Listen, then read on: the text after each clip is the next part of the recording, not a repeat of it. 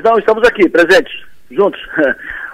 O, você estava falando da nomeação da reitora Luciane Sereta. A, Lu, a Lucereta, como os alunos todos da Unesc a conhecem, como tratam, ela tem uma ótima relação com o estudantado da, da Unesc, muito respeitada por professores, alunos, funcionários.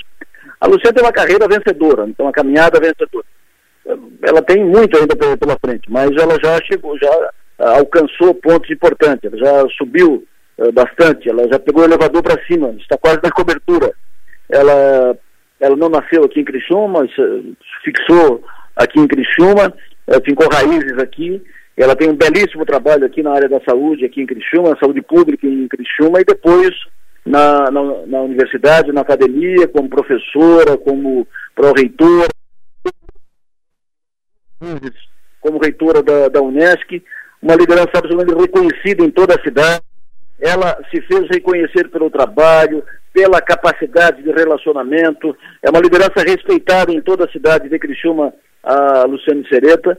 Ela foi, agora, acaba de ser eleita presidente da CAF, Associação Catarinense de Fundações Educacionais, será empossada no mês de dezembro, mas já está eleita. Ela acaba de ser nomeada para o Conselho Estadual de Educação como representação, como reconhecimento da sua capacidade, sua competência, e agora está nomeada para o Conselho Federal de Educação. Isto é reconhecimento. Como é que ela chegou no Conselho Federal de Educação? Como é que ela foi nomeada?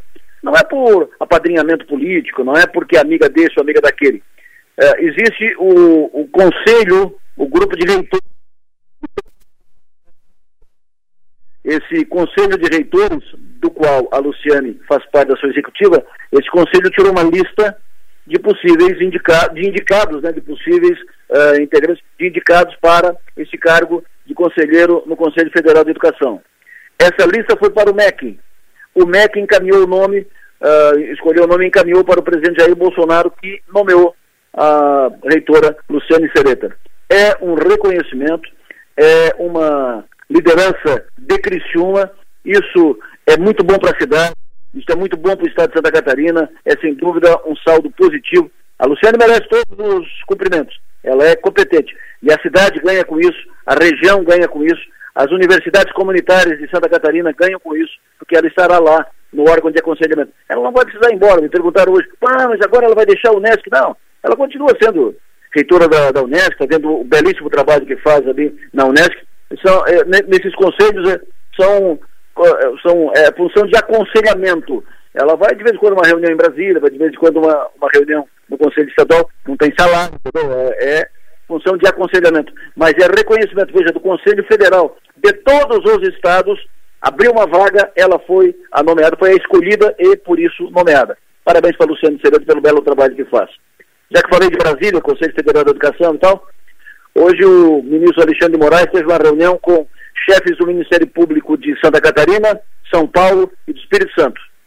Os procuradores do Ministério Público identificaram nesses três estados empresários que estão financiando atos anti, antidemocráticos.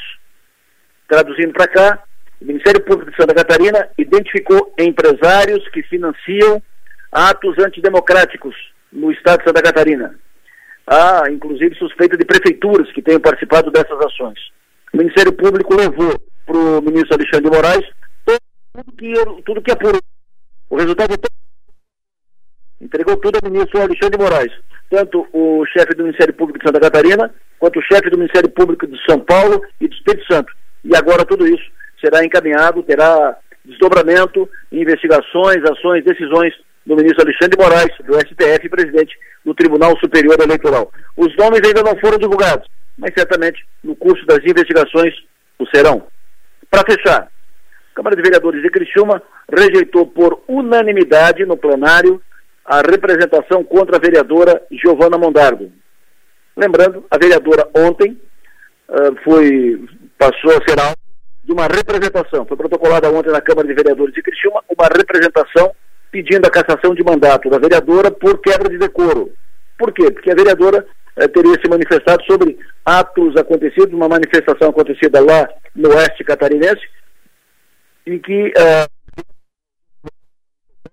indicava, finalizava eh, ato de nazismo, uma, uma saudação ao nazismo, uma saudação nazista. uh, teve uma manifestação do Ministério Público entendendo que não era uma saudação nazista. E por isso, então, o, a representação contra a vereadora de que foi quebra de decoro porque ela ofendeu os catarinenses do Oeste e assim por diante e tal.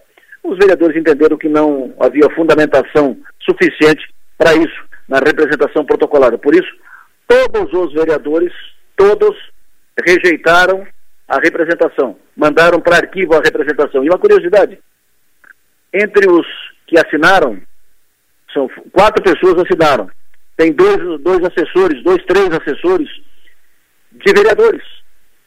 E os, os mesmos vereadores votaram pela, pela, uh, pela inabilitação, pela, pelo arquivamento dessa representação. Representação está arquivada, assunto encerrado, esta, uh, essa tentativa, essa representação, essa, essa, uh, esse, essa investida para tentar caçar o mandato da vereadora Giovana Mondardo caiu por terra, foi para o arquivo, foi rejeitada por unanimidade agora há pouco na Câmara de Criciúma. Por hoje é só, volto por hora amanhã, 7 horas da manhã, aqui na Sua Maior. Conto com a tua audiência. Um abraço, sucesso e energia. Bom descanso. Até amanhã.